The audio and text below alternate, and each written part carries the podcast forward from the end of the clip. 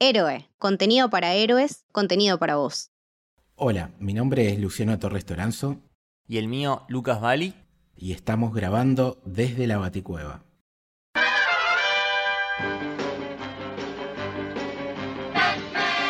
¡Santa catástrofe, Batman!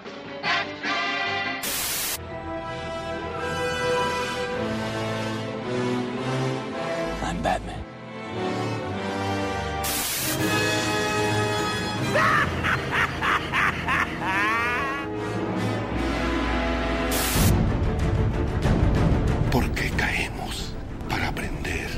Levantarnos, Señor.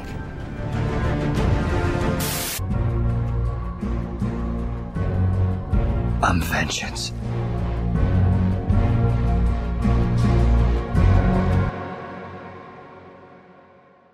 Bueno, bienvenidos al segundo episodio. Estamos en esta primera etapa, Road to the Batman, la nueva película que va a salir de nuestro gran superhéroe, el murciélago. Y ya repasamos el origen del personaje, eh, sus cómics más importantes, su faceta dentro del universo donde salió, que es, que es la historieta. Y ahora vamos a un nuevo lenguaje, un paso para adelante que tiene que ver con Batman en la televisión. Para hablar de esto está nuestra invitada que es Mayra Agostino, que se está haciendo un rewatch absolutamente de todo lo del personaje, es una locura lo que está haciendo en las redes, tiene un hilo hermoso sobre el tema. Pero para saludarla a Lucas y a May les quería preguntar cuál fue su primer contacto cada uno de, con Batman en la televisión. Lucas. Mira, tengo un recuerdo muy, muy lindo con la serie de, del 66 de Batman, porque yo llegaba del colegio, eh, más o menos, no sé, 12 del mediodía, y me esperaba mi abuela para ver juntos el capítulo de Batman y nos encantaba, nos cagábamos de risa. Eh, totalmente fascinados con Batman. La verdad que un, un lindo recuerdo y por eso le tengo tanto cariño a este Batman que hoy en día por ahí algunos como que lo toman en joda, pero a mí me parece excelente realmente. Y vos, Mayra, primero bienvenida, obviamente, gracias por estar con nosotros. Hola, gracias por invitarme. Y contanos cómo fue tu introducción a Batman a través de la televisión. Eh, yo creo que también fue con el del 66, con la, con la peli más que con la serie. Y también con el del 89, con Batman Forever. Eh, tengo como un recuerdo, siempre hablo del mismo recuerdo que es de una muy pequeña May que había salido de bañarse y yo me subía arriba de una mesa para secarme el pelo y me acuerdo que me secaba el pelo de mi mamá y en la tele estaban pasando Batman Forever. Tengo como esa imagen de esa completa eh, alegría que sentía cuando veía cualquier película de Batman. Así que también es un poco de esta, de esta época. Yo creo que evidentemente hacemos tate ti porque a mí me pasó exactamente lo mismo. Fue a través de la serie del 66. En mi caso es una anécdota que tiene su lado tierno porque era un chico que lo veía en la tele y estaba fascinado. Pero quería aprovechar y contar que la, la anticipé en, en, el primer episodio. Una anécdota que no me deja muy bien parado. A ver. Que es la siguiente. Estábamos en etapa de jardín de infantes y en esa época recuerdo con mucho cariño que mi mamá me organizaba unos cumpleaños muy, muy particulares. Y uno, creo que fue el de 5 años o el de 6, no me acuerdo, era todo temática de Batman, ¿no? Me encanta. Entonces, en ese momento, en los kioscos de revistas te vendían eh, el disfraz de Batman y la verdad que la máscara era espectacular, era exactamente igual, estaba muy bien, te traía la capita. Y el tema es que cuando a medida que iban viniendo los invitados a mi casa, yo los iba recibiendo uno por uno.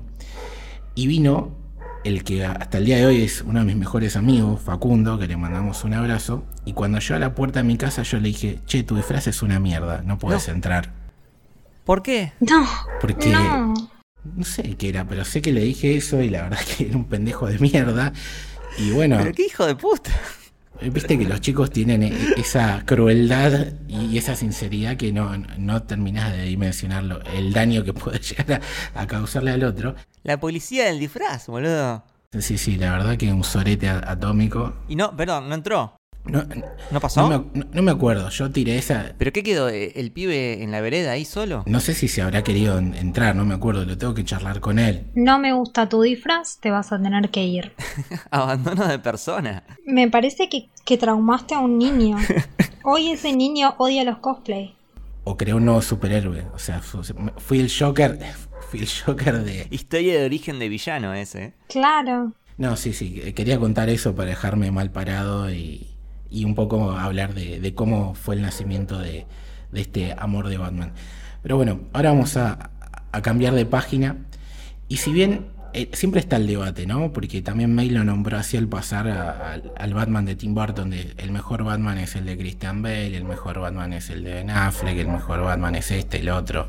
No importa, cada uno tiene su Batman y está perfecto. Pero el primer Batman es uno que generalmente no se menciona y tiene que ver con que el primer paso del cómic a otro lenguaje fue a través de un serial de televisión, una serie corta de 15 capítulos, de la cual May nos va a contar que no solamente hubo uno, sino que hubo dos seriales. ¿Cuál fue la primera? ¿Cómo fue el casco? ¿Cómo era ese primer Batman? La primera adaptación audiovisual que tuvo fue en 1943. Como bien decías vos, en un serial cinematográfico eran eh, capítulos de 15 minutos, más o menos, pero que se podían ver todos juntos como si fuesen una película. Eh, el primer Batman real fue Lewis Wilson y el primer eh, Robin fue Douglas Croft eh, en esta primera adaptación. Ahora, pobre Lewis que nadie lo nombra nunca, ¿no? El, el Batman menos recordado realmente. Y te- uno ve un, un fotos, ¿viste? Y la verdad que no tenía un físico muy acorde a lo que la gente normalmente se imagina de que es Batman. Aparte que el traje, bueno, Depende de dónde lo mires igual, porque yo, yo soy muy defensora de que eh, cada producto audiovisual se hace en una época y en un contexto. Y nosotros tendemos a juzgar eh, ese producto desde los parámetros que tenemos ahora. Entonces, claro, yo la primera vez que le di play al serial del 43, que estamos hablando de 1943, eh, obviamente me reí y dije, es como un impacto fuerte, lo ves en blanco y negro con un disfraz que es full tela, o sea, es literalmente un, un disfraz que, que te pones para un cumpleañito. Estoy viendo, estoy viendo la foto y tiene. El, el- el cinturón lo tiene hasta el pecho, más o menos. El cinturón hasta el pecho, sí, sí, pero eh, creo que también en ese momento significó un cambio. Eh, entonces, también como que si lo veo desde esa perspectiva, entiendo que estaba bien para la época. Y lo que estaba leyendo un poco es que una de las particularidades que tuvo este primer Robin es que era un nene. Claro, era bastante pequeño. De hecho, el rol, el rol que tiene Robin en este serial es bastante de ingenuo, es un acompañante, pero de hecho no, nadie lo llama Robin. En ninguno de los dos seriales lo mencionan como Robin, solamente Batman le dice Robin. El resto lo trata como el pibe que anda con Batman. Entonces es como que está bastante relegado, a pesar de que le salva la vida varias veces. Eso también hay que decirlo. Eh, May, al ser de 43 y estar en plena Segunda Guerra Mundial, ¿está influenciada por eso este primer serial o, o no tanto? Sí, re. Los dos seriales están súper, súper influenciados por el contexto. El villano principal del primer serial es el Dr. Daka, que responde a Japón. Todo el tiempo están haciendo menciones de el Imperio del Sol Naciente y cómo viene a tratar de eh, invadir Estados Unidos y a modificar las costumbres y cómo el villano tiene esa visión de que va a poder hacer de Estados Unidos algo mejor cuando logre dominarlo y del otro lado, tanto Batman como la policía están luchando contra las fuerzas del mal, que es Japón. O sea, está súper influenciado. Hay muchísimos, en el material original, eh, hay muchísimos comentarios que son muy racistas. De hecho, cuando se, se reeditó este serial, lo que se hizo fue cortar muchísimas partes para cortar todo lo que sean insultos, palabras despectivas. Se hizo, se hizo ahí como una limpieza porque se entendía que eh, pasada la época eh, estos insultos y estos agravios no tenían motivo de ser. Y aparte obviamente los tiempos cambian y uno se va dando cuenta de que las cosas que, que en una época eran moneda corriente ahora ya no van y que no, no son correctas. Pero tiene que ver con el contexto en el que está hecho y, y también eso es importante. Por eso yo hago mucho énfasis en entender en qué momento se hace cada producción, porque obviamente que si nos ponemos a analizar las demás adaptaciones que hubo, también tienen cosas de la época, que las vamos a ir viendo a medida de que vayas analizando las películas y de que pasa el tiempo. Porque también pasa el tiempo y te das cuenta de que el Batman de Nolan tiene un montón de cosas que son de la época y que antes no hubiesen tenido sentido y después probablemente tampoco. Sí, totalmente. Ahora, eh, a mí me llama la atención lo poco que tardó Batman en hacerse live action, ¿no? Porque habíamos dicho que Batman nace en el 39 y ya en el 43 ya tiene una primera versión live action, o sea, bastante poco tiempo, cuatro años nada más. Sí, la verdad que fue rápido, tuvo que ver también con las ventas que tenía en cómics y con el tema de que cuando Batman arranca, eh, las publicaciones arrancan bajo el nombre de Detective Comics y es una época que está muy influenciada por esta cuestión del personaje detective. Más noir, digamos. Más noir, sí. Él era un personaje que garpaba, básicamente. Era una tendencia. También pienso que a nivel eh, efectos es bastante fácil de hacerlo, ¿no? O sea, es Batman es un personaje que pelea bastante físico, tiene un par de gadgets, pero es un tipo que pega piñas eh, después de todo. En contraposición de otros superhéroes que tiran rayos, que vuelan. Y ahí a nivel producción es mucho más costoso hacer un, efecto especial de, de, rayo o hacer que vuele todo el tiempo. Sí, es un personaje más urbano, si se quiere, muy bajado a tierra, que se podía resolver con poco dinero y con pocos artilugios y hacerlo de una manera que sea digna para la época. Y en, este primer serial, ¿hubo algún otro elemento característico de Batman que ya estuviera, no sé, Alfred, alguno de estos personajes o todavía no? Sí, ya desde el principio lo tenemos a Alfred, tenemos a Alfred, tenemos a Robin, tenemos la batiseñal que ya existía, pero sí tenemos pocos gadgets. O sea, Mm, tranquilo, no tenemos toda la cosa que viene después en el Batman del 66, que tiene de todo y a su disposición. Claro, este tiene lo básico, el, el batarang. Claro, la soga. Y después tuvieron pasar seis años y ya nos metemos en, la continuación o el segundo serial, que por lo que veo cambió totalmente el casting. Eh, sí, en el segundo serial que sale en 1949, también tiene 15 capítulos. Eh, también fue restaurado y reeditado, en, este se hizo en el 2005 y salió en DVD como publicidad para la nueva película. Eh, en este serial hubo un recast y Robert Lowery se encargó de encarnar a Batman y Johnny Duncan encarnó a Robin. Este Robin es un poco más adolescente y eh, tiene una intro, ya eso cambia bastante. Tiene una intro en donde están los dos personajes caminando, se encuentran, eh, tiene los títulos por arriba. También está el tema del narrador que, tiene presencia en, en los dos seriales. No, y aparte, otro tema, se llama Batman y Robin. Sí, a partir de acá se llama Batman y Robin. ¿Por qué? Porque Robin empieza a tener un poco más de lugar.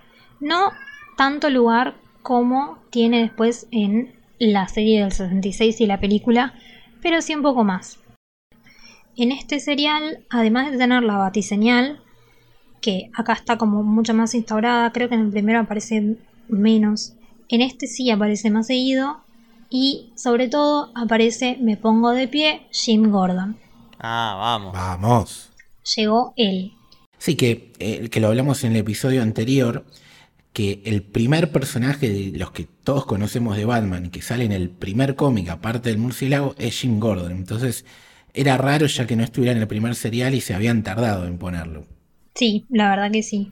Pero creo que también tiene que ver con la construcción del vínculo entre Batman y eh, la policía y el, el sector más de la ley oficialmente. Creo que en el primero intentaron mostrarlo como más un agente externo y acá ya es como, bueno, es amigo de Gordon, está todo bien. Lo que estoy viendo que obviamente se repite Alfred y que aparece Vicky Bale, que es... Eh, Su nuevo interés amoroso, sí. Que después la vamos a conocer a nivel películas en la primera de Tim Burton. Entonces ya desde hace muchos años que estaba en el universo live action de, Batman. ¿Y este serial también tiene esta cosa con la guerra o va por otro lado ya? Tiene como vestigios del tema, pero capaz que no es tan insistente. en eh, nombrar mucho a, Japón y ese tipo de cosas, pero sí tiene cuestiones de, de hablar del, como de juzgar un poco todo lo que sea extranjero. Igual este es un poco más como fantasioso si se quiere porque el villano es The Wizard, que se puede traducir como el mago o el hechicero, en general lo traducen como el hechicero, y tiene como cosas mucho más fantasiosas.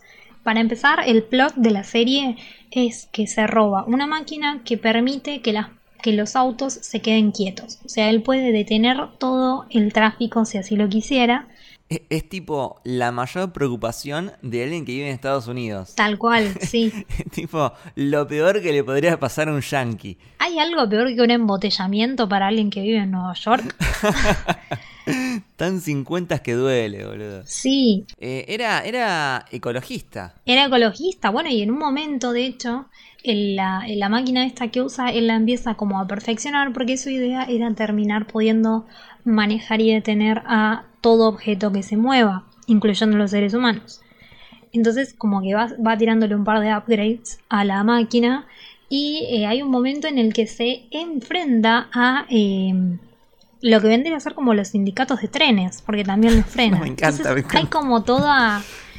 Es, es una falopa hermosa. Amo. Era tipo la lucha contra el sindicato de camiones, es como contra Moyano. Claro, iba contra Moyano. Nos vendría bien eso, te digo, pero bueno. Aparte era, em, o sea, cuando digo que era más fantasioso, hablo de que el señor hechicero estaba en una cueva con su máquina y de- tipo no solo frenaba autos que estaban a millones de kilómetros, sino que también hay un momento en el que logra electrocutar una barreta que Batman estaba sosteniendo a la distancia. O sea, El hechicero supremo. Sí, eh, ¿quién te conoce, Doctor Strange? Doctor Strange, ¿quién te conoce? Anda a dormir, sí. Inventó la, la electricidad Sí. por wifi, un, un fenómeno total de... hay momentos en los que te muestran un poco como que Robin es inteligente y tiene sus momentos en los que son momentos de Robin. Hay un momento en el que lo secuestran y él se hace el que está desmayado, pero en realidad no lo está. Entonces, en el medio del secuestro, rompe un barril y empieza a tirar eh, un líquido. Entonces, le deja una señal o un rastro a Batman para que lo pueda encontrar. Eh, así que nuestro Robin ya era bastante inventivo y tenía un gadget que usaba mucho que era como una mini batiseñal que llevaban a todos lados. Entonces cada vez que querían eh, hacer que un villano salga de su escondite, prendían esa batiseñal y la enfocaban eh, dentro del edificio por alguna ventana. Entonces el villano decía, está Batman afuera y salían todos corriendo. Maravilloso, estrategia pura. Tremendo. Pero bueno, ya vimos que el tono iba apuntando a algo que se recontra reafirmó en la serie del 66, que pasaron muchos años entre una y la otra. ¿Y por qué pensás, Lucas, de, que se tardó tanto tiempo? ¿Cuál fue la necesidad de, de sacar una nueva serie de Batman y cómo estaba el personaje en ese momento, económicamente o financieramente, antes de este mega boom?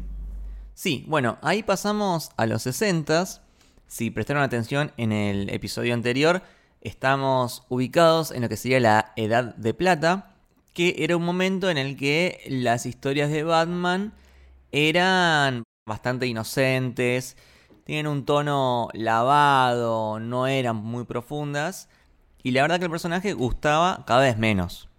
Y así que las ventas de cómics estaban por el piso, a tal punto que ya estaban por bajar la persiana, cerrar la historia del personaje y chau chau, saludos. Paralelamente estaba el tema de los derechos televisivos de Batman, ¿no? Porque los tenía un tipo que se llamaba eh, Ed Graham, que siempre había querido hacer una serie de Batman, pero eh, con un tono más parecido a lo que era The Man from Uncle, que es una serie muy famosa de espías, que por ahí a nosotros no nos llegó tanto, pero a nuestros padres seguro que sí, pero al final nunca llegó a hacer la serie. Así que DC recupera los derechos e inmediatamente hace un arreglo con eh, 20th Century Fox para que produzcan una serie de Batman, también con ese estilo así más de espías. El tema es que quien está encargado de llevar adelante esa serie era William Dossier, que nunca había leído un cómic en su vida Y agarra un cómic de Batman, se lo pone a leer y dice, no, esto no va a funcionar, hay que darle otro tono, hay que darle un tono de comedia mezclado con arte pop, que era lo que estaba pegando en ese momento, ¿no?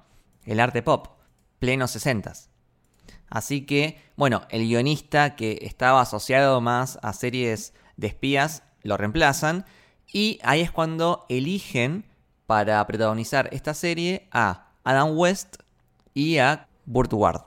Y es una serie que vino a cambiarlo todo. Y acá podríamos hablar un poco de los objetivos también a tener en cuenta de la serie. Primero que nada, el tema de la televisión a color.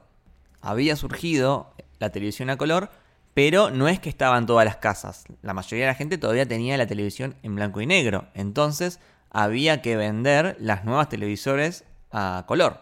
Justamente por eso esta serie tiene los colores saturadísimos. Es como cuanto más color puedes usar, mejor para destacar eh, eh, esa funcionalidad nueva que hay que vender. Y además empezaba con una placa que decía Batman a color. Claro, exactamente. También tenía que tener un tono familiar porque iba a salir en el prime time en televisión abierta.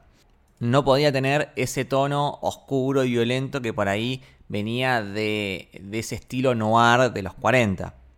Y tenía que tener siempre el villano de la semana para poder ir renovando el cast y poder eh, darle papeles a actores de renombre y también, bueno, haciendo que la gente no se aburra. Por eso, al tener que tener un villano en cada semana, tuvieron que inventar nuevos villanos que no estaban en los cómics y que, bueno, terminaron siendo icónicos por, lo ridículos que eran a veces. Eh, pero bueno, esos eran los objetivos de la serie. También, de nuevo, lo que dijimos antes, es mucho más fácil hacer una serie de Batman que de Superman porque, bueno, es un personaje más terrenal y es más fácil con el tema de, los efectos.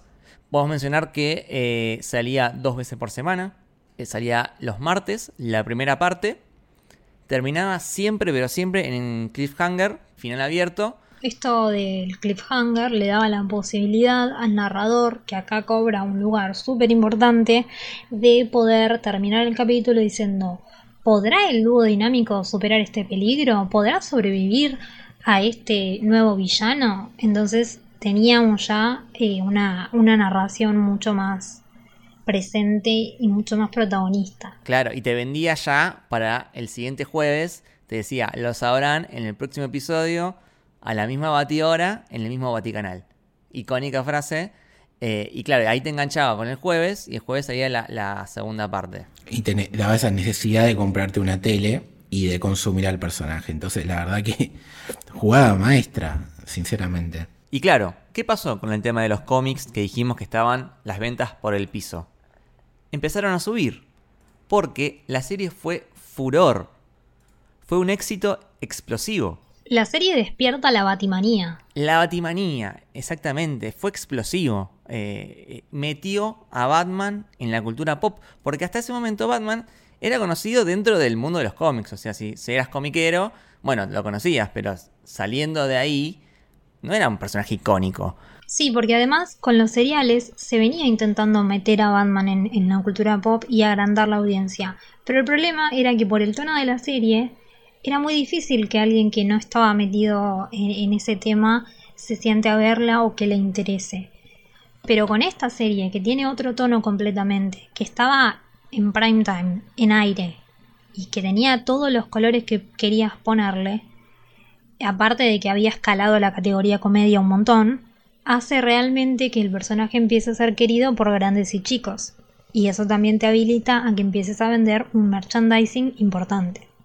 Pero con esto nos damos cuenta, esta discusión para mí sin sentido que, estuvo en estos últimos años que hablan del tono que tiene que tener ciertas películas. Y la verdad es que el tono es indistinto, lo que importa es el cariño y el cuidado, porque vos fíjate, si Batman no hubiera tenido el tono que tuvo en, en el 66 y en la Edad de Plata, hubiera desaparecido y nadie hablaría hoy de Batman. Entonces, lo importante es que transite el personaje, que, que, viva cosas, pues si no hubiera tenido este tono, no hubiera sido nunca eh, tampoco tan masivo, porque no, no hubiera llegado a través de la, de la familia y lo demás. Y después, si no te gusta este Batman, tenés el otro para elegir, ¿no? O sea, es súper amplio en ese sentido. Claro, pero esta serie no solo salvó a Batman, porque estaban a punto de cerrarlo, no solo lo salvó, sino que aparte lo disparó directamente a, al estrellato. Al estrellato. Y gracias a esta serie, Batman está ubicado en un lugar de reconocimiento enorme en la cultura pop hoy en día. Sí, es la serie que lo instala en, en el colectivo popular, digamos. Es la serie que para mí es un punto de inflexión entre todo lo que es el material audiovisual por el cambio que significa con lo que venía y por el cambio que va a marcar después. Y eh, que también eh, arrancó un poco el, diálogo y la disputa sobre si estaba bien el tono, si no estaba bien, si estaba bien el casting o no, sobre el contenido, porque eh, como todas las semanas había un villano diferente, se podía cuestionar el, contenido. Tuvo 120 capítulos, o sea, realmente tuvo un run muy largo. Tuvo tres temporadas y el éxito fue tal que al final de la primera temporada se empezó a filmar la película. Era una locura. Increíble. Aparte, 120 capítulos, es un montón. O sea, hoy en día decís, che, me voy a ver una serie. ¿Cuántos capítulos son? Y 20. 20 uh, capítulos. Bueno, imagínate 120. Por más que sean cortitos y todo lo que vos quieras, eh, y, eh, era, era bastante, era más parecido a lo que nosotros, no eh, a nivel tono ni forma de contar las historias, sino de, de cantidad de que lo ves al aire a una telenovela que una serie, ¿no? Entonces, eh, y sobre todo acá, si yo mal no recuerdo, porque era muy chico, cuando lo pasaban en, televisión abierta era todos los días. Claro, bueno, también ese tema de que sea semanal o diario, como nos llevó a nosotros, hacía que la gente le tome mucho cariño al personaje, porque era una compañía que veías literalmente todos los días o todas las semanas. Entonces se entiende también por qué tuvo el furor que tuvo. A ver, yo lo vi en los noventas, o sea, 30 años después, y, seguía siendo excelente. Y lo ves hoy en día, yo me lo pongo a ver y me cago de risa. Es, muy buena. Pero porque yo nunca entré en ese mambo de Batman tiene que ser sí o sí un tipo musculoso eh, y el tono tiene que ser violento y oscuro.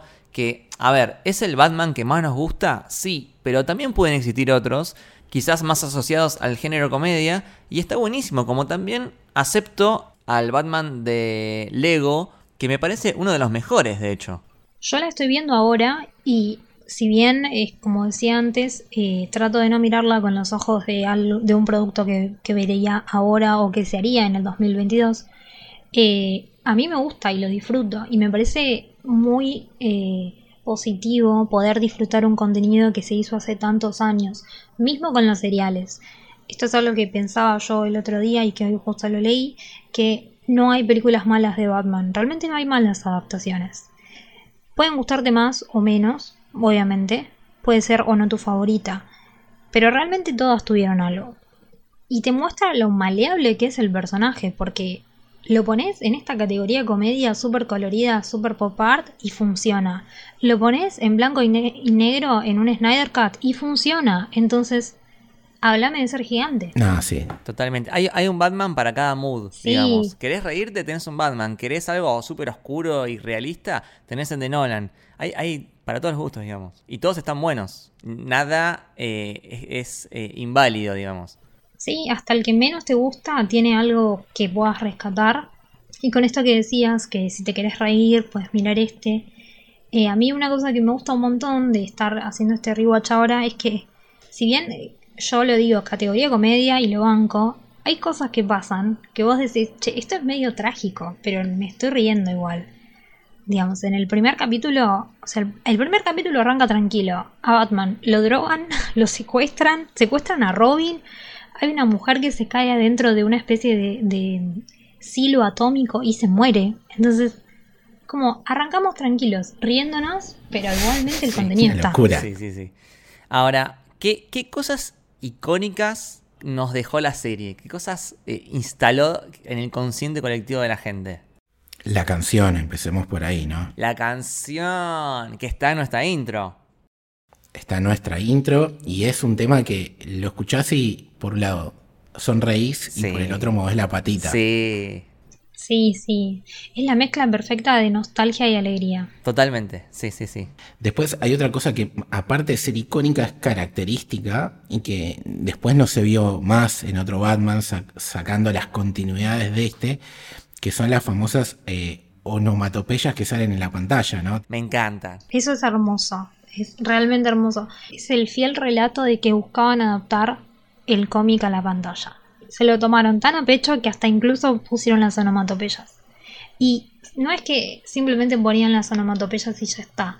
Hay capítulos en donde las, eh, las hacen temáticas, digamos. ¿Cómo, cómo es eso? Eh, no sé, Batman se enfrenta a eh, un grupo de villanos que son tipo medievales, ¿no? Entonces las onomatopeyas están editadas y son tipo medievales. Sí, sí, sí, sí. Y es, es realmente precioso. Eso, es- eso es cariño de, de la obra que estás trabajando, sinceramente. Eso es cuidar al personaje, sí.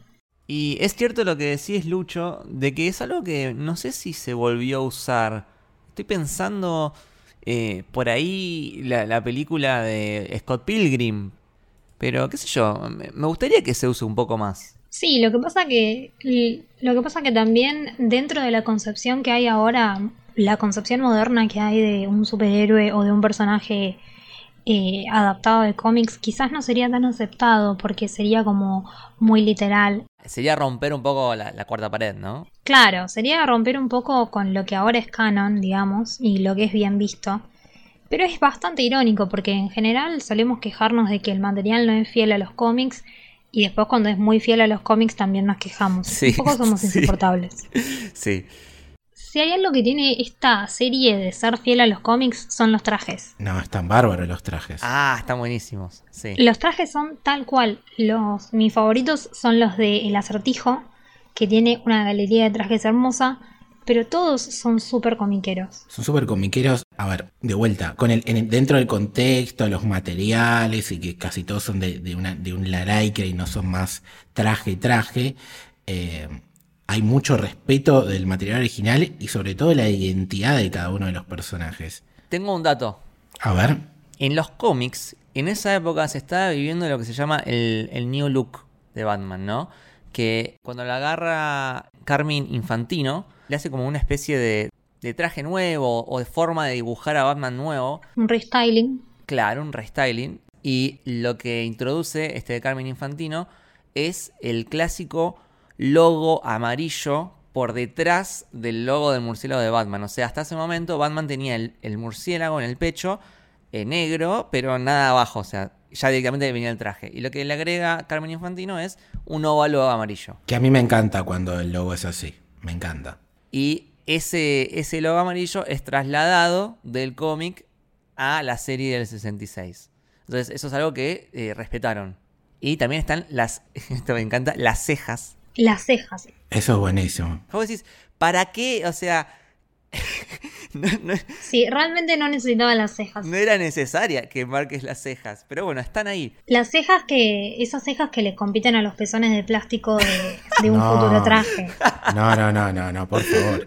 Cejas sí, pezones no, definitivamente. Yo diría que no a ambas realmente, porque no son necesarias, pero bueno, están. Es que Están ahí. Es tan particular de. Le tengo tanto cariño a esa máscara del 66 que, que se lo permito. Después, para seguir con las cosas icónicas, eh, todas las frases de Robin diciendo Santos, lo que sea, Batman. Ay, sí, por favor, te amo. No, no, me encanta, me cago de risa. Hay, hay un video en YouTube que recopila a todos y, y no puede ser, cual- dice cualquier cosa ya, tipo santas sardinas, Batman. Santa Barracuda. Santos transistores, Batman. No, no, eh, lo, lo amo, lo amo. Esta serie también eh, instauró el- la frase el dúo dinámico. Claro, es verdad. Que es. Eh, se transformó en una forma de llamar a, a estos dos personajes que no, no existía. No, y, y cuando vienen dos personas, tipo, que siempre van juntas, decís, ah, mirá, ahí viene el dúo dinámico. El dúo dinámico. Bueno, y, y en el fútbol en su momento, cuando Batistuta era furor, eh, cualquier jugador que jugara con Batistuta era el dúo dinámico Claro. en la delantera, ¿entendés? El O sea, traspasó, traspasó esa- esas pantallas. Después, otras cosas que no podemos no mencionar de la serie es eh, la escalada del edificio, que es un mega gag que de paso sirvió para introducir celebridades a, a la serie. Sí. y que obviamente no estaba filmado vertical, sino que lo grababan horizontal y después lo daban vuelta, pero claro, eh, usaban ese, ese gag de la ventana para ir cada semana mostrando a un, a un cameo de a una celebridad eh, distinto. Eh, Adam West dice en el comentario de la, de la película que hubo 250 apariciones de distintos artistas en la serie. Para nombrar algunas de las personas que salieron en el gag, Sammy Davis Jr., mega reconocido músico, lo mismo que Jerry Lewis, estuvo Ted Casey, que era el actor de, que hacía de largo en Los Locos Adams, o sea, muchas personas, estuvo Bruce Lee, ¿no? Que, que después tuvo un, un rol más fuerte, que en esa época era Cato en, en El Avispón Verde, o sea, de todo. Estos que, personajes que salen, ¿salen en modo eh, el actor o salen en modo el personaje? O sea, sale, por ejemplo, el personaje de los Locos Adams, luqueado con... Sí, sí. Me encanta, me, me encanta porque es tipo eh, multiverso confirmado. Claro. Claro, el, el verdadero multiverso, el original. Otra vez de nuevo, Doctor Strange, ¿quién te conoce?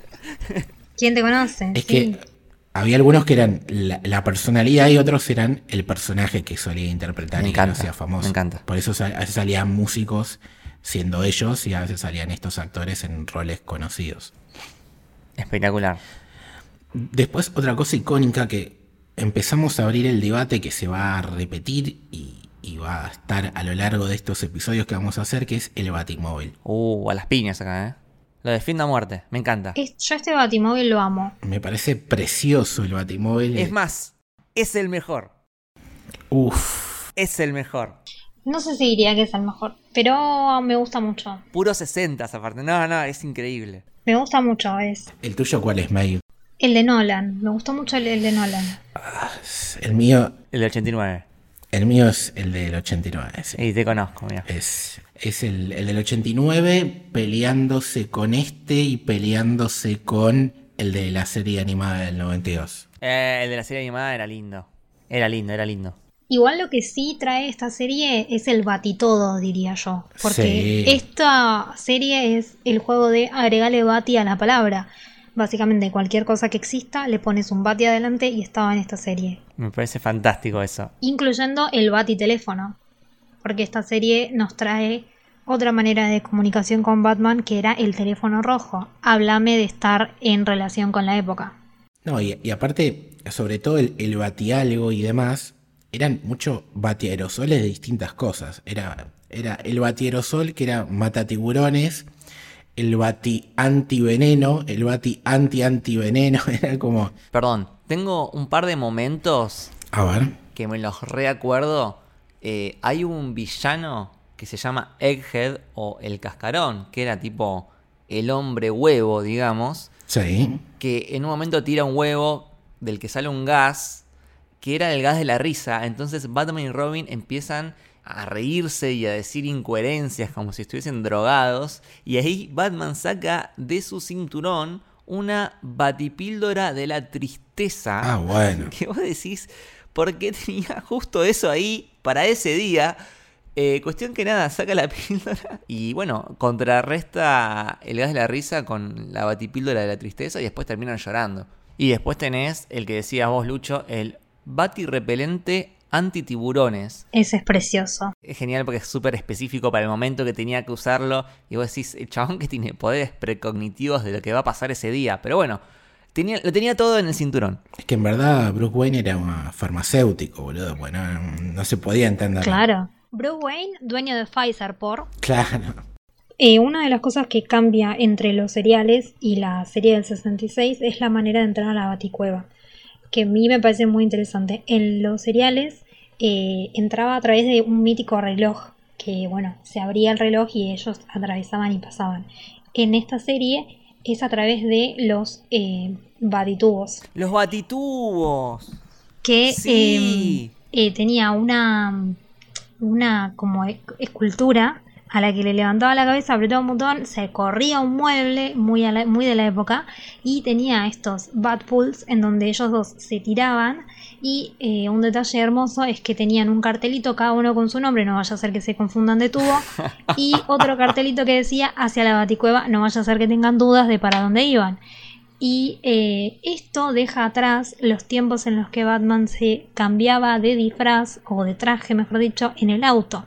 Porque en los seriales lo veíamos literalmente cambiarse en el auto y ponerse el traje para... O sea, por ahí entraba al auto vestido de Bruce Wayne y después salía y ya estaba vestido de Batman. Te mostraban cómo en el proceso, en el camino se iba cambiando. Robin también. Pero manejando. ¿Y quién manejaba? Y se iban turnando. Si manejaba Batman, se cambiaba a Robin. Uy, chicos, un peligro. Chicos, educación vial. Peligro al volante, claro. Eh, y en, pará, porque eso, si eso te parece peligroso y raro, pensá que con los batitubos entraban vestidos de civil y salían vestidos de superhéroe. O sea, en el camino, mientras se deslizaban por ese tubo infinito, se cambiaban. No sabemos bien cómo, pero bueno, funcionaba. No me voy a preguntar cómo, o sea, voy a aceptarlo sim- simplemente. Igual yo me acuerdo quién no jugaba en la plaza Sí, eh, a tirarse el tubo como si fuese Batman, ¿no? sí. Y otro momento icónico que me parece que tenemos que mencionar sí o sí porque es fundamental es el momento del famoso Batusi El baile. o Batitwist, como quieran llamarle. El Batitwist. Para mí es Batitwist, pero creo que es Batusi en Se realidad. llama Batusi, pero nosotros le decimos Batitwist, que es un momento icónico donde eh, Batman demuestra sus, sus dotes bailarines bailando el Batitwist. Es hermoso. Épico momento. Y lo maravilloso de ese momento es que pasa en el primer capítulo. O sea, Claro, ya te marca el tono. Claro, es. Pero es literalmente patear directo al, al arco vacío, porque primer capítulo y él ya. eh, la situación en la que pasa es que va a un bar a investigar y se toma un trago, se pone a bailar con una mujer que está ahí. Bueno, obviamente lo drogan vía ese trago. eh, y a todo esto, a Robin lo deja fuera en el batimóvil porque Robin es menor de edad y le dicen, tipo, el pibe no puede entrar porque es menor de edad. Y, Ba- y Batman dice, es verdad, hay que obedecer la ley, te dejo acá. Y a todo esto Robin tiene unas cámaras en el, en el batimóvil en donde puede ver lo que está pasando adentro. O sea, si hay algo que describe perfectamente la serie es el primer capítulo. No, no, aparte los, los pasos que se tira son, son increíbles, son increíbles. Maravilloso, tenía uno. Sí, sí. Yo creo, o sea, vos buscas GIF de, de Batman 66 y que el primero que te aparece es ese. Y también es como la primera imagen que pensás cuando te decís el Batman de Adam West. Totalmente. Eh, ¿Y algo más para destacar de cosas icónicas? Eh, tanto en las series del 43, 49 y en la del 66 hay un elemento que se usa como elemento narrativo justamente que me parece muy interesante que son las portadas de los diarios que se usan como para dar contexto a lo que está pasando y además para enfatizar hay una ola de crímenes o si Batman desapareció, etc. Y eso se vio un poco en el tráiler de la nueva película de Batman. Es cierto, es cierto, buena conexión. Así que me parece muy interesante que estén eh, trayendo ese recurso que se usó en el principio. Hablemos un montón de, de cosas características y más o menos las cubrimos todas. Y creo que hay que hablar de algo muy importante que tiene la serie, que es el casting. Me parece que es brillante, hiper extenso, con una calidad de actores eh, impresionante que, que podemos ir repasando algunos, obviamente. ¿Qué decir de Adam West como Bruce Wayne Batman? Es lo que, es lo que necesitaba la época.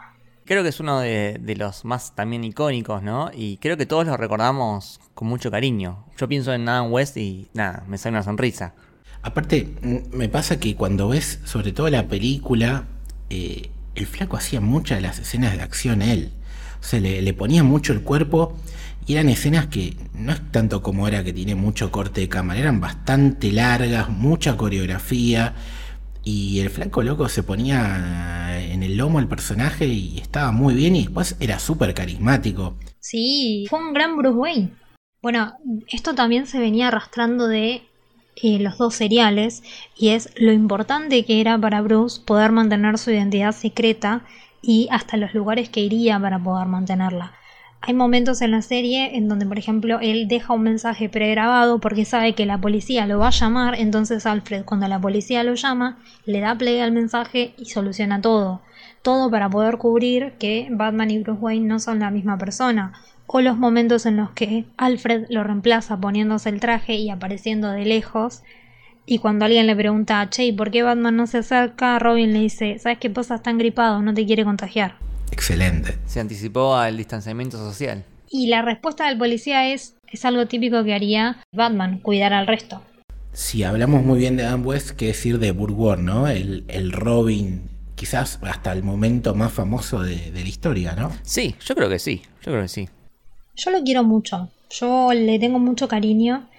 Ha sido muy criticado, pero la verdad que yo le tengo mucho cariño. Para mí el pibe se, se bancó un rol que era súper difícil y, y nada, tenía una química espectacular con Adam West y que sin él la serie no sería lo mismo. Entonces, eh, puede ser que por momentos era medio nabo, pero Pero así es Robin, ¿no? O sea, en los cómics también eh, lo secuestran todo el tiempo, tiene que ir Batman atrás a ver que no le pase nada. Pero así es la idea del personaje, está bien.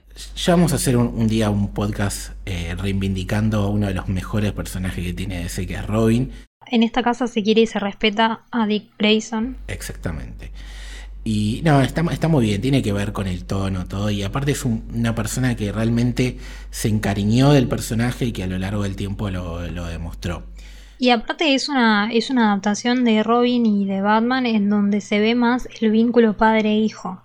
Porque antes era muy de pupilo y había una cierta distancia, si bien se veía un cariño. Pero acá es full padre-hijo.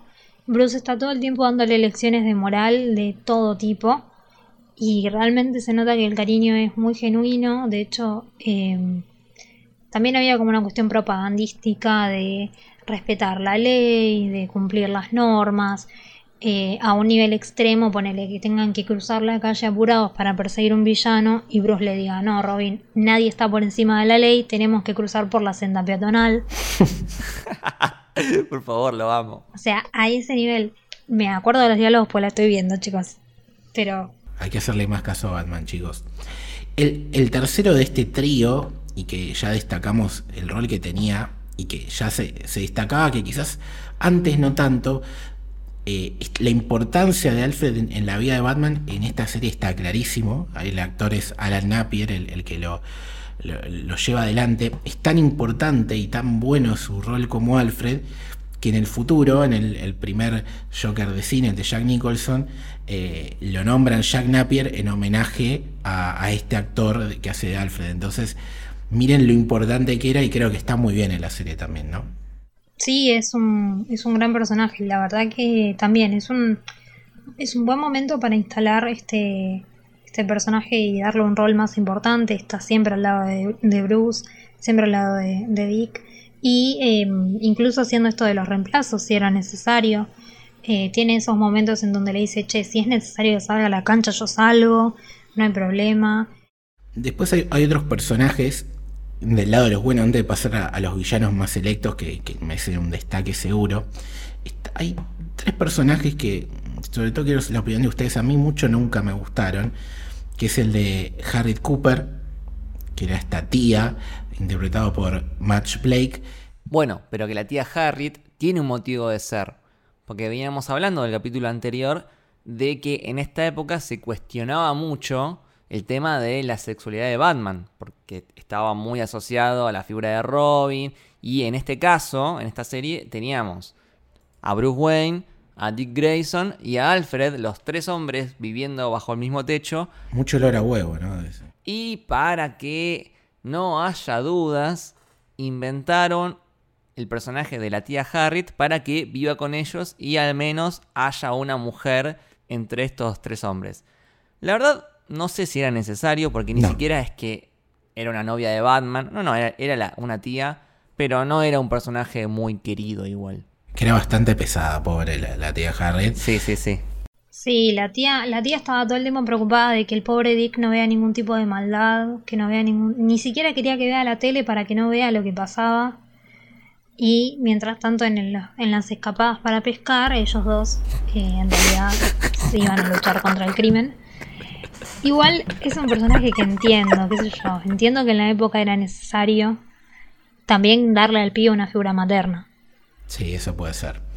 Eh, después, otros dos personajes que van de la mano, siguiendo el hilo conductor de lo que estamos hablando, y que la verdad que quedan bastante mal parados, porque eran muy ineficientes, era James Gordon y Chief O'Hara, ¿no? Eh, la ley. Eh, en caso de James Gordon es Neil Hamilton, el actor, y en el caso de Chief O'Hara es Stafford Rip. La verdad, dos boludos. Es eh, un poco el jefe Gorgory. El jefe Gorgory, eso te iba a decir. Sí, es verdad. Hasta te diría que el jefe Gorgory debe estar inspirado en, en estos. Sí, seguro, seguro. Es mejor el jefe Gorgory que, que Gordon este. Entiendo que acá el objetivo capaz era mostrar. Hay algo que, que Batman repite todo el tiempo y es que ellos son agentes de la ley, que, que Robin y Batman son agentes de la ley autorizados. Entonces entiendo un poco que tengan esa cama- camaradería y, y buena relación.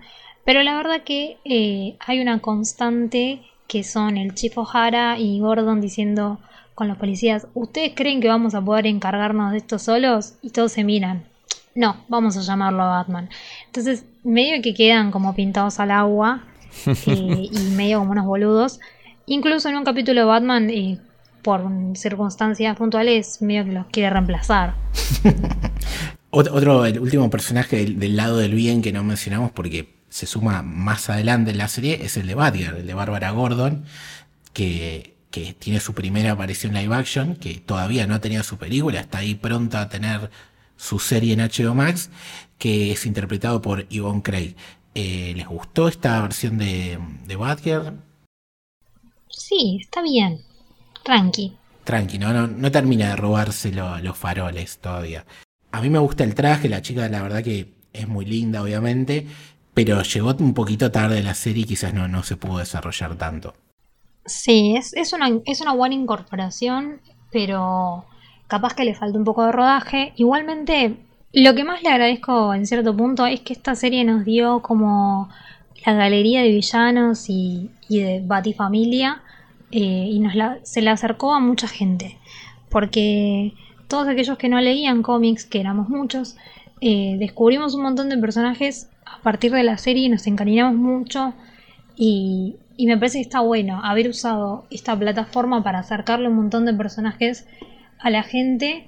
Y eh, imagínate lo bien que funcionó, porque terminamos teniendo, por ejemplo, al acertijo casi como villano protagonista, cuando en los cómics en ese momento no estaba teniendo tanto protagonismo.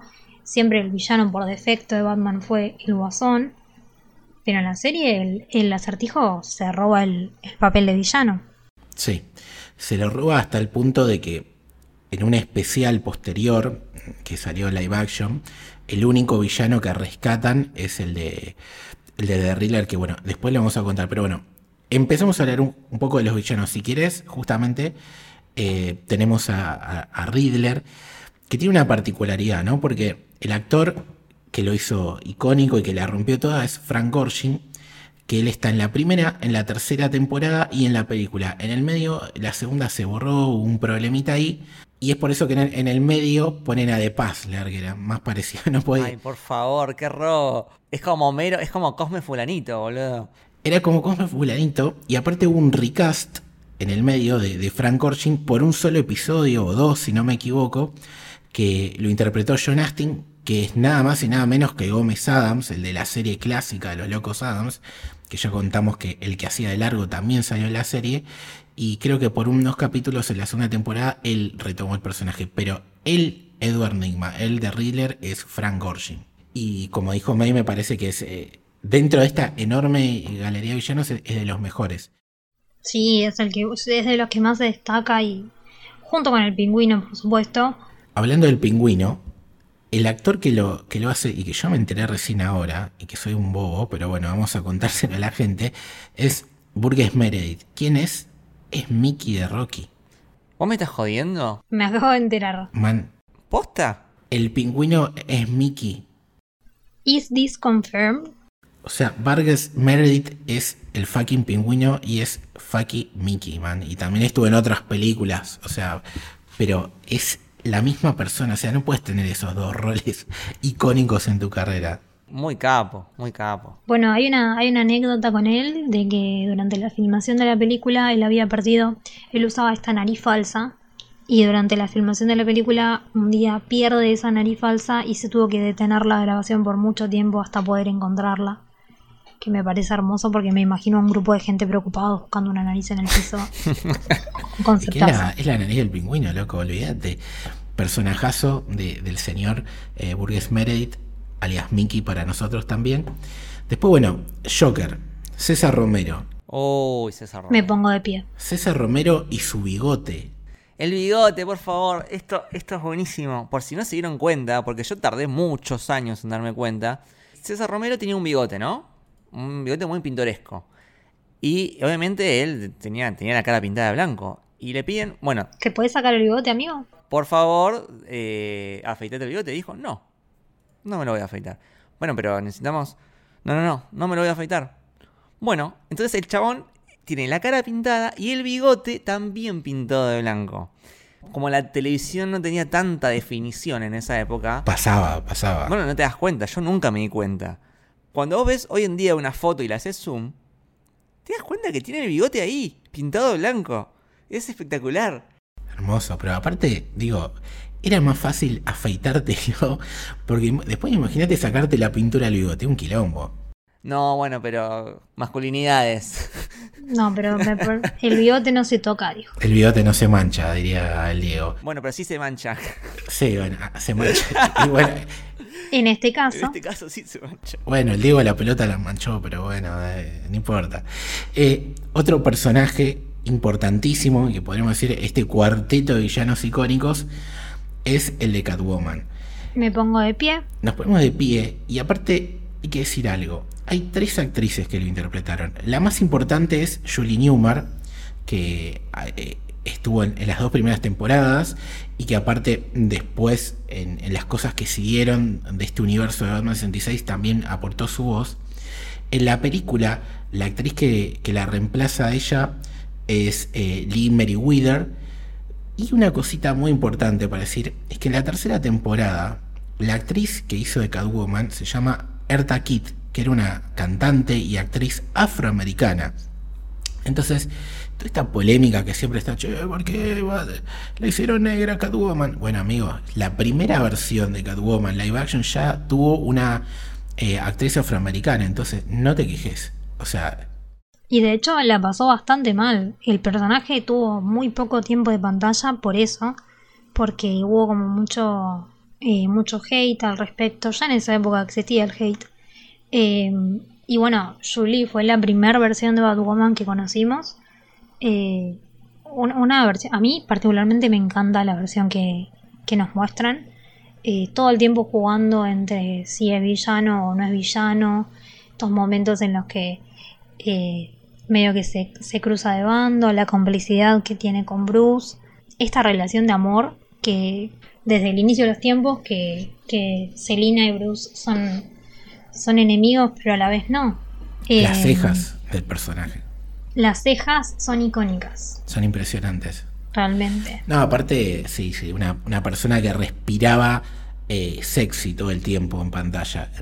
Y, y- Sí. y te hacía creer ese amor-odio eh, todo el tiempo con Bruce.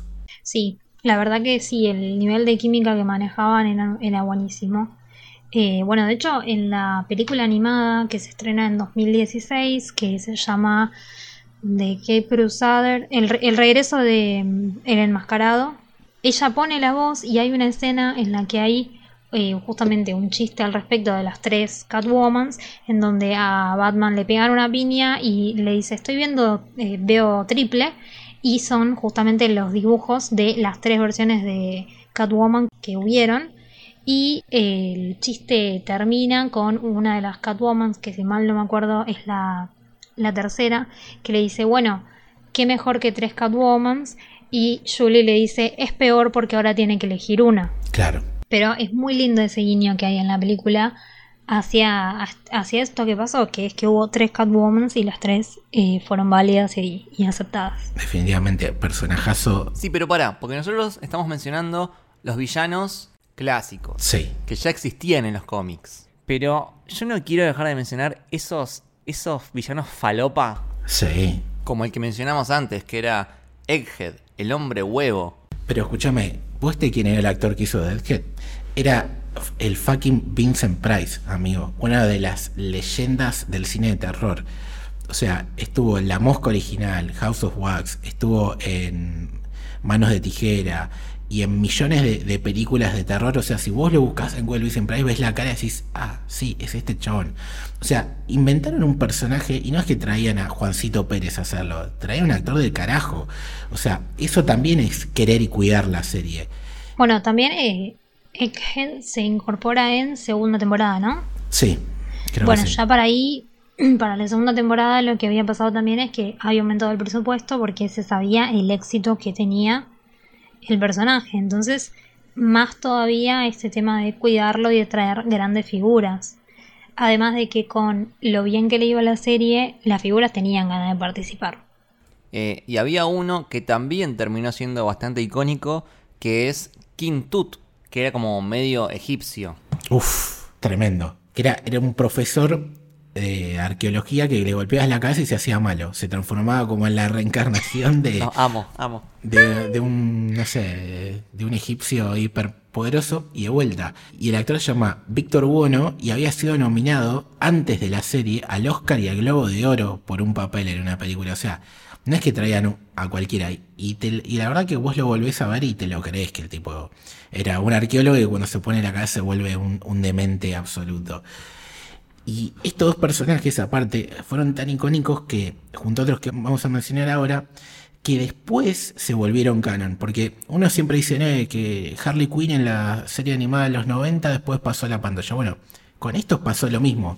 No son tan famosos, pero después de ahí se hicieron en los cómics o en series animadas o en, lo que sea. Estos villanos salieron primero en la televisión. Después hay otro que quería destacar, que es el de Shane, que era como este vaquero del lejano oeste, que el actor que lo interpreta es el tío Ben de la trilogía original de Spider-Man. Ay, mi tío Ben. Multiverso confirmado. Cliff Robertson. Mi marido. El señor Cliff Robertson era Shane, que era un, chiste barra homenaje a una película y a un personaje clásico del western, que es Shane con M y no con, con M. Después eh, estaba The Bookworm, que era este villano que robaba y leía libros, Ok. porque sí. Y después había otros que por ahí la gente piensa que son de la serie y en verdad estaban en los cómics y son tan ridículos que parecen inventados de la serie que por ejemplo estaba este Face Falls que era un chabón que tenía todo el tiempo una máscara y, y nunca le veías la, la cara pero era un personaje de los cómics estaba el relojero que era de los cómics que salía el arquero eh, este puzzler que era un choreo a The Riddler también está en los cómics y bueno, después obviamente el sombrero loco, Mr. Freeze son otros de los que salieron, que son más, poco más conocidos. Bueno, Mr. Freeze también tiene una, una adaptación muy interesante y que está muy bien pensada en, en los capítulos en los que participa porque, por ejemplo, tiene como unas habitaciones en donde puede ir regulando la temperatura según el sector en el que está, entonces él puede estar en un sector donde la temperatura está adecuada y tiene una luz roja que te marca en dónde pueden pararse los otros humanos para no congelarse. Eh, está, está muy bien pensado, la verdad, para la época sobre todo. Y después un, personaje más para destacar de estos inventados que después trasladaron era uno que se llama Ma Parker, que era una mafiosa que tenía todos sus hijos detrás y que peleaban con ella, y de vuelta para destacar el casting que tenía, la actriz es Shelley Winter y este personaje está basado en una criminal real que se llama Ma Baker, que era una asesina en serie, y que esta misma actriz interpretó ese personaje real en una película. Es decir, hizo primero el personaje ficticio que homenajeaba al real y luego en el cine hizo como la biopic entre comillas del personaje real. Y esta actriz ganó Globos de Oro y ganó Oscars. Entonces, de vuelta, si vos repasás hasta los personajes más secundarios eran actores de renombre, por esto que decía antes de Mayday que querían venir a, trabajar. Podríamos hablar un poco de, de la película, ¿no? Que, que, fue como un furor. Y yo tengo un dato que cuando lo leí me llamó mucho la atención, que en un momento de la película eh, sale filmado a color eh, los funerales de Vita. Mi país, mi país. Momento mi país tiene que ver con que habían venido a filmar a, a la Argentina una película llamada Los Caminos del Gaucho, que en ese, porque en ese momento era barato y económico, como ahora, eh, venir a firmar a, acá a la Argentina. Y cuando termina el rodaje, justo sucede este, este momento histórico de nuestro país, entonces alguien del gobierno, llamado Raúl Apod, le dice, che, venime, filmame, porque es una tecnología que acá todavía no estaba. Entonces es por eso que hasta el día de hoy, cuando repasan eh, la efeméride del fallecimiento de Evita, está filmado color y tiene hasta como un traveling espectacular de la avenida Callao y realmente está filmado no solamente por profesionales, sino que eh, choca con cómo se ven las otras grabaciones de la época. Entonces es loco porque filmaron, hicieron ese favor y después ese material lo usaron, creo que en algún capítulo de la serie también sale en alguna televisión y sale en la película. Eh, son esas cosas que, no, no, se pueden creer. Me encanta, datazo. Esas casualidades. Y después, bueno, la, película básicamente es un capítulo largo de la serie, ¿o no, May? Es un capítulo extendido, sí. Eh, está bueno porque también te muestra esta unión de villanos que ya se había visto en la serie también en algunos momentos y que también está en la película animada que se estrena después. Pero sí, tiene el mismo espíritu. Eh, es bastante corta, dura una hora y media más o menos. Sí, Se, puede ver. Y tiene esta famosa escena que habíamos dicho del, del bati repelente. Y está un tiburón que es muy, muy fake. Muy, muy fake. no es el tiburón de, de Spielberg, ¿no? O sea, es como muy, muy trucho. Y se cagan de risa los actores. Es como que ya ellos mismos lo sabían. Es, hermosa esa escena. Eh, de golpe, la serie termina porque ya los números no le estaban funcionando. ¿Puede ser, Mike? Pues es muy abrupto el final. Cuando vos ves el último capítulo, no es que cierra un arco o lo que sea. No, también es cierto que no tenía un arco que sea de una temporada, sino que eran más bien historias cortas pero sí, termina cuando empieza a ir mal de, rating.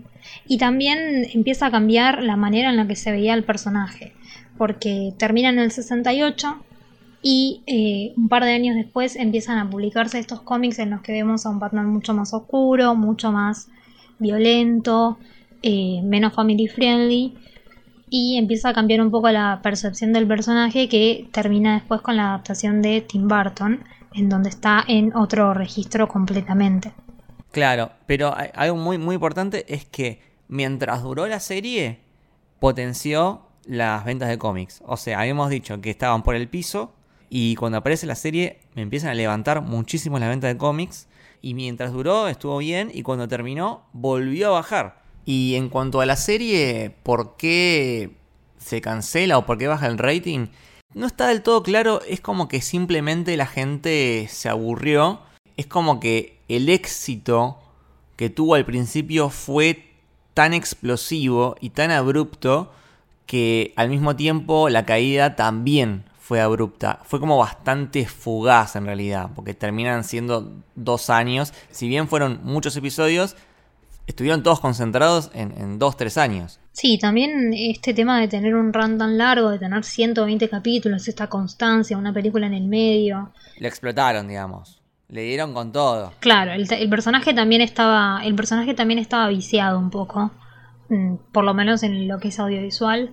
No por nada tuvo un descanso tan largo de las pantallas. Y, y bueno, después tuvo ahí como una reunión en lo que fueron los especiales de Hanna Barbera. Eh, en donde se volvió a reunir parte del elenco en lo que fue la Liga de Super Amigos.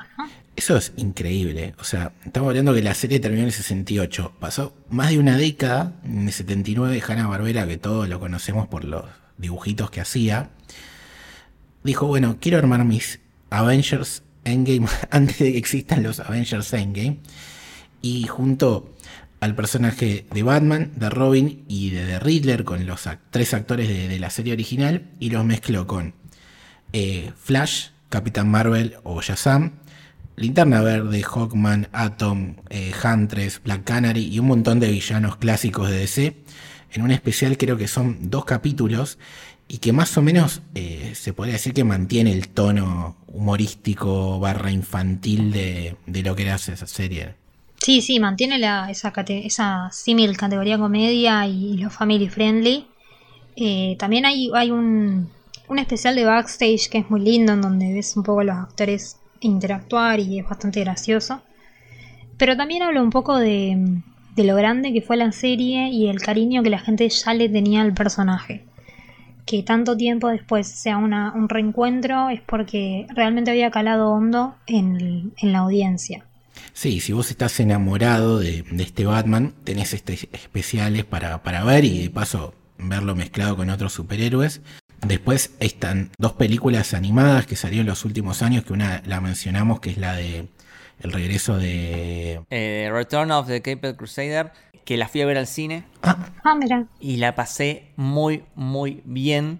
Eh, es animada, tiene las voces originales y mantiene ese tono caricaturesco que tenía la serie. Incluso también es en cierta forma eh, irónica o, como que se ríe, abraza esas características tan particulares que tenía la serie del 66 y la historia eh, es, es totalmente falopa, van al espacio, eh, están todos los villanos, es, un- es una fiesta. Y tenemos, en la película animada, tenemos el tan esperado beso de Batman y, y Catwoman. El beso que nunca se dio porque siempre estaban ahí, pero nunca concretaban. Y en esta, bueno, lo hacen.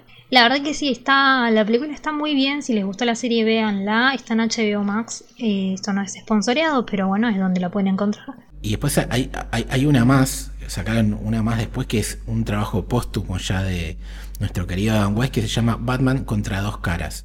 Y que tiene un dato que no es menor, que es uno de los villanos más importantes de Batman que nunca salió en la serie y que todo el tiempo hay un, un rumor loco, decían que era Clint Eastwood el elegido para hacer el personaje y que nunca por tema de agenda de él se logró hacer. Me vuelvo loco. De hecho, Clint fue durante mil años eh, rumoreado para hacer después en sus distintas versiones de cine. Hubiese sido hermoso. Hubiera sido hermoso. Y en este caso, el actor que hace de, de dos caras en la película es William Shatner, que es el reconocido y mítico Capitán Kirk de, Star Trek. Y, y la peli mantiene el, tono del anterior que decían los chicos y, está, está divertida, la verdad que. Si les gusta este Batman 66, tienen el especial, estas dos pelis, y después en cómic hay un cómic que ya sí se centra exclusivamente en este universo. Entonces, eso marca un poco el legado que dejó y que realmente, eh, pasados ya muchos años del estreno de, la serie, sigue vigente. Sí. Y ya para ir eh, encarando el final del episodio, yo quería hacer una reflexión, ¿no? De nuevo, la importancia de, la serie live action, ¿no? Porque a mí me pasa, sobre todo en los últimos años, eh, yo estoy medio reticente cuando sale un nuevo rumor o anuncio de una serie o una película live action de algo que a mí me gusta, no sé, un anime, un cómic, eh, un videojuego. Es como que lo primero que me sale decir es, no, por favor, no, déjenlo tranquilo, eh, vayan a ver el material original. Es como que me pongo en la defensiva. Porque es cierto que muchas adaptaciones live action que hemos visto han sido totalmente desastrosas, malísimas. Hay miles de ejemplos.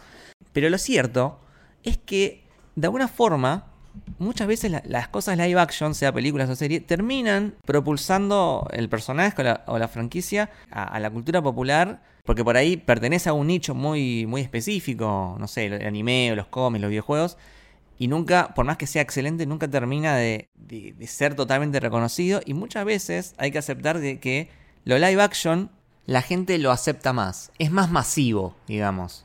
Creo que otro ejemplo claro es lo que pasó con los Avengers.